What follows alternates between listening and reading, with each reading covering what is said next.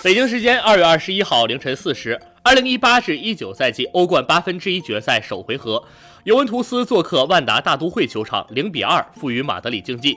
莫拉塔进球被吹，但西门尼斯、戈丁各入一球，帮助马竞主场取胜。马竞延续了两项纪录。战胜尤文之后，西蒙尼执教的马竞在欧冠对阵意大利球队保持不败，取得了五胜两平的成绩。同时，马竞近十三个欧冠淘汰赛主场保持不败，取得了八胜五平的成绩，在欧冠史上首次有两名乌拉圭球员为同一支球队在同一场比赛里破门。戈丁、西门尼斯也是第一次为马竞同场破门。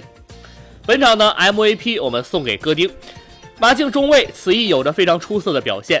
不仅在防守时滴水不漏，零封了曼朱基奇、C 罗，而且在最后时刻小角度破门，帮助马竞锁定胜局。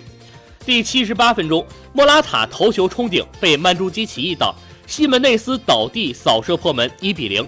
第八十三分钟，格列兹曼主罚左侧任意球斜传，戈丁头球冲顶被曼朱基奇解围，戈丁小角度右脚凌空抽射破门，二比零。